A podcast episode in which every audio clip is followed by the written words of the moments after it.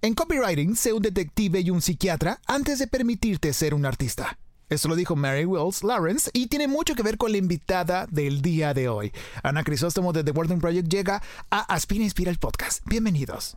Aspira, inspira. Un podcast para aspirar y respirar. Bienvenidos los creativos, los artistas, los emprendedores, los creadores, los que utilizan más el hemisferio derecho, los que hacen y luego deshacen, los que se equivocan y vuelven a empezar. El podcast que tienes que escuchar si no sabes qué estudiar, qué curso tomar, qué proyecto emprender, qué afición comenzar. El podcast de Inspiral. Aspira, inspira. Con Freddy Gaitán. Llegó el momento de inspirar.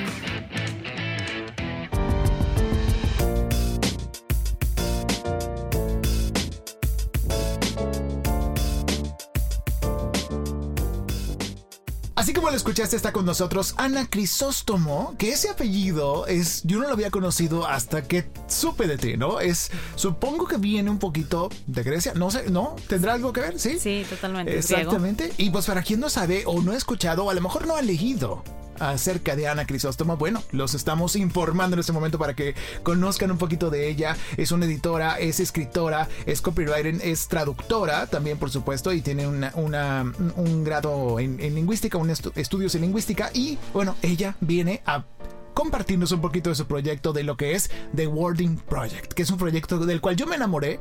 Yo lo descubrí hace casi un año. Eh, lo descubrí y dije, wow, qué padre chamba, qué padre proyecto, qué padre iniciativa.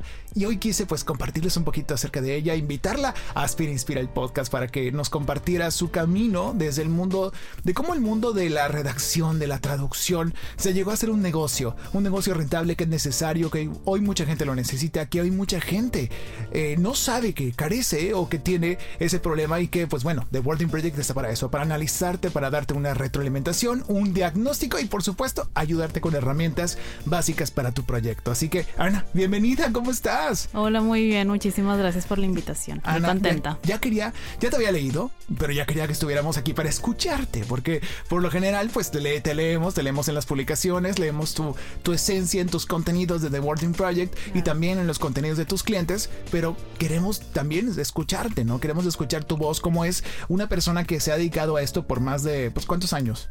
Eh, pues desde que me gradué, ya siete. Siete años, ¿no? Siete años de hacer todo esto, siete años de escribir. ¿Siempre estuviste enamorada de las letras? Sí, de hecho, claro. La verdad, este, de un inicio mi interés era el cine. Ok. Este, siempre me gustó escribir y todo esto. Mi interés inicial era el cine. Ajá. Y luego ya al momento de elegir algo, algo que hacer este real, más aterrizado. ¿qué, vamos a hacer? ¿cómo voy a pagar el gas? ¿no? y digo, y más en, aquel tiempo no había escuelas, hoy, hay, más estudios y más este, formas de lograrlo, pero en ese entonces no. Y realmente fue muy fácil la, la decisión. No sabía que ah. existía mismo la carrera de Ciencias del Lenguaje, que es como se llama. ¿En serio? Así es, sí, esa es mi carrera. Que en otros lados se llama letras, eh, creo que en el texto es letras, es eh, licenciatura en letras. Sí, sí. Sí, van muy relacionadas, van muy de la mano. Pero siempre hay detallitos que van cambiando, ¿no? Exactamente. Sí, y bueno, ya esa fue la decisión y ¿Y qué dijeron tu familia? ¿Qué, dijeron en tu familia sobre esa decisión de estudiar, eh, eh, pues ahora sí, esta carrera? La verdad fue muy natural. Eh, fue se, les, se, les, hizo como muy natural que yo estudiara algo así. Siempre, digo, pues súper cercana a los libros. A, mi papá es periodista. Para esto, este, así que digamos que fue una una... Pues ya tenías acercamiento, ¿no? Ya, ya, habían aceptado ese estilo de vida, de trabajo con tu papá. ¿Y periodista en qué? Disculpa, ¿podemos saber? Eh, bueno, pues siempre estuvo trabajando en diarios, periódico, notas este, nacionales, este, arte, incluso también fue corresponsal, eh, política, sí, estos temas más, un poquito más duros. Ya te entiendo, ok. Y entonces en tu casa siempre viviste rodeado de libros, supongo. Tienes una biblioteca, tuviste una biblioteca en tu casa con tus papás. Por supuesto, periódicos, sí, desde siempre. Y por eso no se les hizo tan extraño que empezaras con esta carrera a estudiar y que te dijeron que, o sea, ellos no, nunca te pusieron barrera, ni, como algunas veces los papás por querernos y por amarnos dicen, no, mijita, por ahí no, porque va a estar difícil pagar las cuentas o, o a lo mejor no hay oportunidades como en mucho tiempo hubo para mujeres, no hubo para mujeres por lo mismo del machismo mexicano en estas empresas y medios.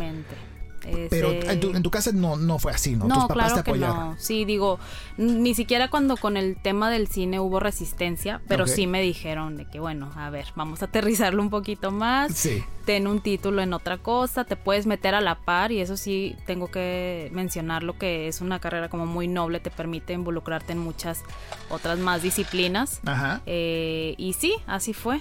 Eh, y realmente pues ya a raíz de que se tomó la decisión, el apoyo fue total.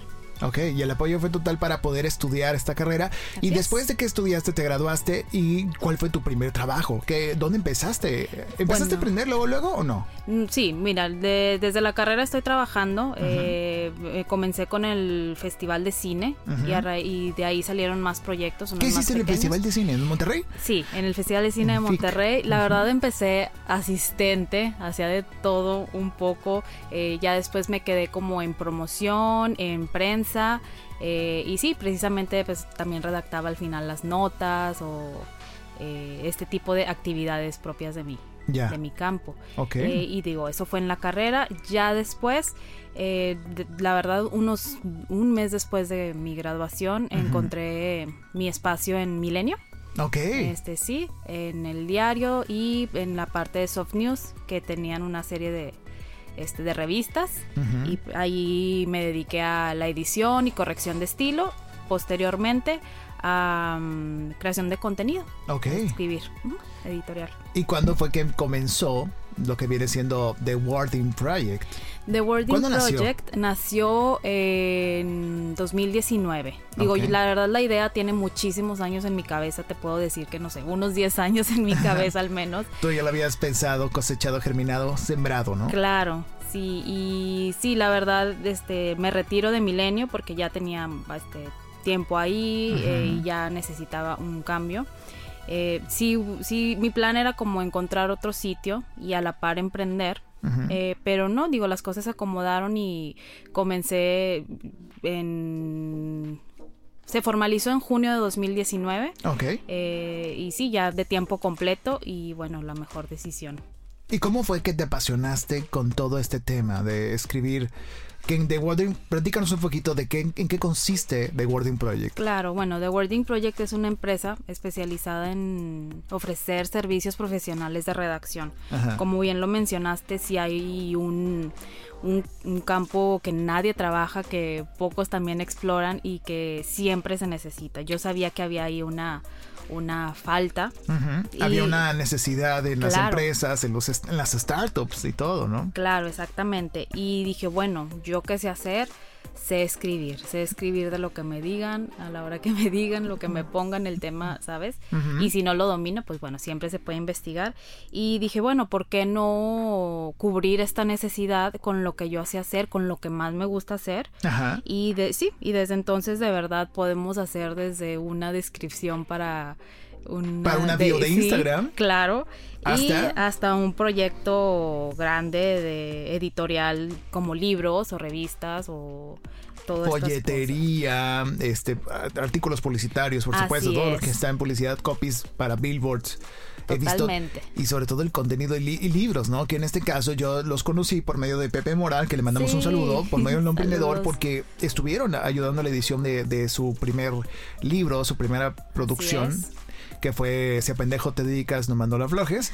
Y este, pues, ¿cómo fue ese reto de hacer esta edición de este libro? Porque supongo que estaba, estabas plagada de anécdotas y materiales, a veces no tan eh, bonitos de leer.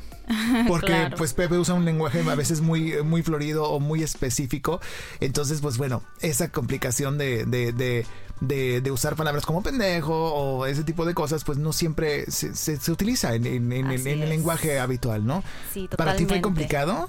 Mira, la verdad no. Creo que una cualidad personal puedo decirlo es que soy muy adaptable. Puedo adaptar a muchísimas cosas en la vida y en, no sé, en muchas circunstancias.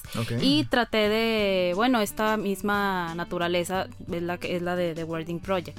Así que no, realmente no batallé en lo absoluto. Fue muy divertido de verdad el proceso también.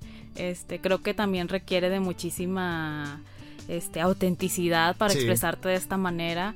Y no, pues nada, fue un proceso que se disfrutó más. Este, sí, de pronto a lo mejor puedes chocar en ciertas cosas como, oye, no, a lo mejor es mucho, o sabes, sabes que, o vamos a omitir esta parte, o lo que sea, pero realmente sí, lo disfruté más que, cualquier otra cosa y fue increíble. Danos un repaso, si puedes, este, de, de, qué otros proyectos o qué otras marcas o personas públicas o, otro tipo de, iniciativas han participado de Wording Project y tú misma, o sea, dentro de, eso, ¿no? ¿Qué, qué, qué, qué otras cosas podemos haber visto o haber leído antes que no imaginábamos que tú estabas detrás de?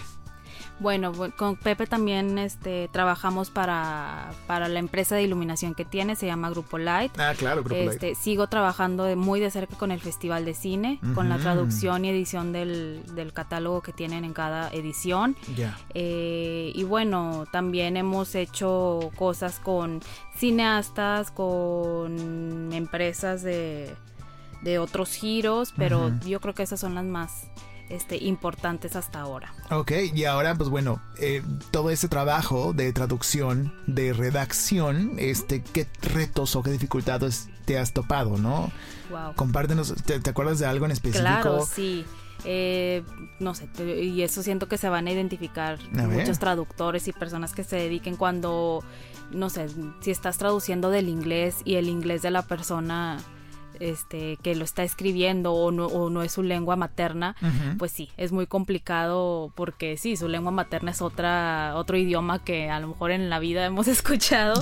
Y sí, ya como que darle forma al público, eh, bueno, al español primero y pues y luego ya más enfocado. Es una adaptación y tropicalización, porque aparte hay, son, hay diferentes tipos de inglés. Hay el inglés sureño, el inglés británico, o sea diferentes tipos de lenguajes de acuerdo también a grupos sociales o, está muy cañón. Eso. Y en tu caso que has traducido muchos títulos y descripciones seguro de películas y demás y de, y de piezas de, de, cine, pues bueno, también tienes que adaptar el argot, tratar de traducir, lo cual es complicadísimo. Sí, sí, es un tema, me toma muchísimas horas. Digo, igual se disfruta el trabajo, pero es, el, es de los retos principales y bueno, sobre todo también en este tipo de proyectos donde el, ni siquiera hay deadline porque es para ya. Para, ayer. sí, exactamente. Que eso es lo más difícil a veces también de tu trabajo, ¿no? Que el cliente te dice de que, oye, tengo este texto, ocupo este texto para este, este line, para, para mi página, o para mis redes, o para mi folleto, o para mi libro. ¿Y para cuándo? Ah, pues para antier ya. Súbele y córrele. ¿Para cuándo puedes? ¿Y qué haces ahí en ese caso? ¿Te divides en eh, dos? ¿Tienes más gente que a veces que te apoya? Sí, digo, la verdad con traducción también tengo ahí mi, mi equipo de mi equipo de apoyo con otras dos traductoras. Qué genial. Este, sí, pero para ese proyecto en específico eh, hasta el momento la he librado yo sola. Sí, sí, sí, sí se ha logrado. Sí hay desveladas también. Claro, no, sí, esos son días de me levanto a comer y ya. Es, no, y a veces ni levantarte, comes ahí en tu espacio. Claro, porque este reto, pues también, o sea, este trabajo, este campo, no es tan fácil como puede parecer, ¿no? Claro. Como mucha gente puede también pensar o prejuiciar, decir, ah, que, ay, la gente que habla en radio, ay, la gente que habla, que hace comerciales, ¿no? Qué fácil nomás es pararte y hablar o pararte y, aquí también qué fácil es escribir y ya. Exactamente, no tiene chiste. No tiene chiste, ¿no? ¿Te han, ¿Te han, alguna vez dicho algo así? Amigos, conocidos, familiares. Sí, claro, este, que cualquiera lo puede hacer. O no sé, a lo mejor llegan personas que no creo que sea con mala intención, pero llegan con muchísima propiedad a corregirte. Ah, o, ok, cuando es una corrección muy sustentada o válida, claro, es bienvenida, pero ¿sabes? A cuestionarte, a, como si, sí, pero... Es que a veces pasa eso, ¿no? Pasa, pasan muchas veces que hay prejuicios sobre los empleos, sobre los proyectos y de hecho en este podcast llamado Aspira Inspira entrevistamos a muchas personas de todas partes del medio, la gente que escribe, la gente que diseña, la gente que está cuadro, la gente que está editando, la gente que es fotógrafo. Hay de todo tipo de empleos y todo tipo de campos y funciones y uno de ellos es este, ¿no? El más, uno de los más importantes que yo creo que es la comunicación verbal escrita y ahora pues bueno, contigo y con The Wording Project lo hemos podido hacer, lo hemos podido vislumbrar y es lo complicado. Pero ahora también, ¿qué sucede cuando tienes que ponerte en el lugar del autor o de la empresa? Eres como, como una salamandra o como, ¿cómo se llama eso? Como ese tipo de, esos tipos de animales que se van cambiando la piel y se disfraza camaleón, esa es la palabra. Este es el animal, gracias. Este, entonces tienes que ser un camaleón para ponerte en la piel porque no, no puedes hablar como Ana. Tienes que hablar como Pepe Mora, tienes que hablar como el Festival de Cine, tienes que hablar como la empresa. Exactamente, pues sí, el, la adaptabilidad completamente, comprender con quién estás trabajando, informarte de, eh, del proyecto, sí, simplemente saber dónde estás parado y avanzar sobre eso. Y tienes que investigar bastante también. Ah, claro, sí. Este, por ejemplo, en este en este proyecto en específico también, conocer bien a los cineastas, qué otros trabajos han hecho, qué escriben otras personas sobre sobre esta sobre estos artistas. Claro. Y sí, digo, es un trabajo eh, muy, exhaus muy exhaustivo, pero muy, muy agradable también. Ok, y lo importante pues es que, que, puedas ponerte en estos lugares y también puedas eh, cumplir el objetivo que tiene el texto, ¿no? Ahora, eh, dentro de tu campo de trabajo, ¿qué otras cosas la gente, o sea, que quieres, que esté escuchando esto y que quiera aspirar a escribir, qué puede hacer, no? Además de cursos, porque hay una gran oferta de cursos hoy en línea, algunos talleres presenciales, pero ¿qué les recomiendas tú? ¿Qué les aconsejas para los que quieren, oye, yo quiero escribir para ese tipo de clientes, yo quiero empezar a hacer eso? Claro. ¿Cuál es tu, tu advice? Bueno, de entrada leer mucho. Eh, digo, puede sonar un, un, cliché, pero leer muchísimo y absolutamente todo. Si abres un artículo porque te interesó, léelo completo, compréndelo y digo, eso es, eh, ayuda muchísimo. Obviamente libros, eh, palabras, sí, las palabras que desconozcas, diccionarios también pues, siguen siendo la mejor herramienta. Diccionarios, o sea, estar eh, aumentando tu léxico, ¿no? así es. Hay aplicaciones que te dicen, ¿no, Ana? O sea, que, que te muestran palabras del día o términos así, cada día pues te van llegando y tú te la echas y la vas leyendo y ya tienes algo más, ¿no? Así es, sí, incluso, bueno, la RAE también tiene su aplicación. Ah, sí. Ajá, Qué genial. sí. ¿Qué lees tú? ¿Qué lees tú para inspirarte, para, sabes qué, necesito músculo de, lectura, ¿no? ¿Qué, ¿Qué, haces tú? ¿Qué tienes tú así en tu, en tu librero o así al lado en tu buró antes de dormir? Por si lees antes de dormir o en tu sillón. ¿Qué tienes tú ahí cerca de ti? Claro, poesía y sobre todo y psicología, porque digo, ya hay mucha, digo, ya todo el mundo habla de bienestar y de este, salud mental, ajá. Y sí, principalmente esas dos. Digo, sí, creo que lo puedo encasillar en psicología. En ese tipo de temas. Así es. Es lo que tú lees para relajarte. Así es. Sí, tal cual. ¿Qué opinas tú de los audiolibros? De que ahora los libros puedan estar en versión audio y la gente pueda consumirlos más fácil y no sé, ¿cuál es tu noción? No quiero Claro, no, digo, se me hace una idea brillante, se me hace muy padre. Habrá quienes conecten y quien no. Yo la verdad no estoy familiarizada, nunca he escuchado un audiolibro, pero no sé, siento que se puede adaptar perfectamente a las personas. ¿Pero crees que sustituye a la lectura del libro? Es recepción de información de otra forma. Digo, eh, te digo, habrá quien conecte más y está increíble porque no sé, hay gente que se la pasa todo el tiempo en vueltas en la calle, trabajando de un lado a otro y siento que es una buena forma de, como digo, meter información a la cabeza. Claro. Eh, pero no, claro que no sustituye, se, se, aprecia y todo está muy bien. Pero es, eh, es el consumo de otro contenido, ¿no? Así es. Sí, y sí, pues creo que funciona perfecto para el mundo en el que vivimos. Exacto, que estamos de toda velocidad, pero sí creo, o sea, bueno, es lo que quería, yo no quería sesgar tu opinión, pero sí también, o sea, es muy bueno, a mí me encanta, nosotros producimos aquí muchos audiolibros y narraciones, pero sí creo que la lectura tal cual te acelera el músculo de la creatividad, que es otra cosa, ¿no? Te invita a imaginar los escenarios, las opiniones, los olores, los colores, las sensaciones, que a lo mejor la, voz lo puede lograr de otra forma, pero nada como tu propio cerebro, ¿no? Exacto, tu imaginación. Tu imaginación. Esto está muy interesante, Ana. Ahora, ¿qué viene para The Working Project? Pues bueno, siguen más libros con, con Pepe Mora. Ah, sí. Eh, sí, de hecho sí. Ahorita estamos por concluir uno. Sí, ya estamos visualizando el siguiente.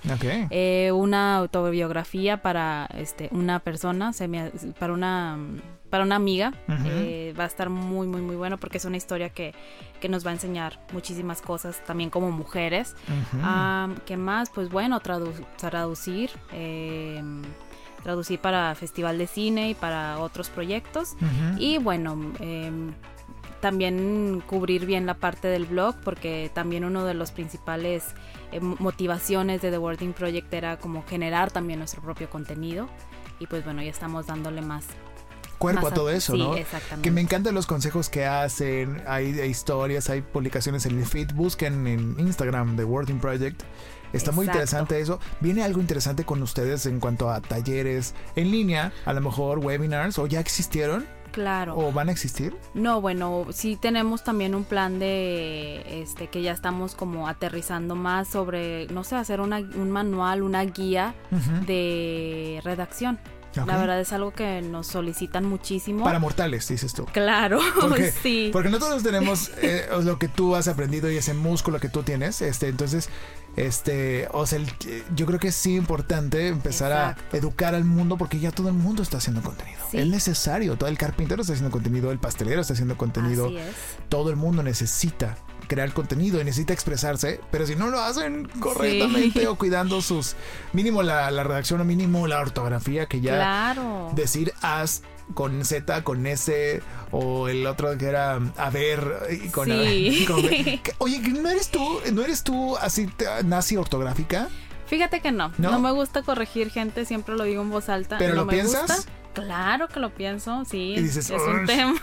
Pero no lo expresas. No, claro que no. Y más porque, digo, todos hemos estado en esa situación. Digo, yo también estuve en un inicio, yo también tuve mis errores. que nos equivocamos. Exactamente. Digo, yo lo hago eh, porque digo, no me gusta avergonzar a nadie. Este, y sí, digo, porque a, a todo nos puede pasar, pero sí creo que también es responsabilidad de todos leer más, darle un mejor uso al idioma. Ok. Eh, sí, también en nuestras redes. Yo creo que se ha, digo, en mi opinión, menospreciado mucho esta parte de la, de, de, la redacción y todo. En lo, en lo personal, bueno, te cuento, mi mamá que en paz descansa, este, ella fue maestra de redacción y de, de todo esto en el TEC de Monterrey. Y ella siempre levantaba así, yo aprendí muchas cosas de ella de eso, ¿no? O sea, y, y, y levantaba ese estandarte de que, a ver, escriban, redacten bien, exprésense bien, ortografía bien.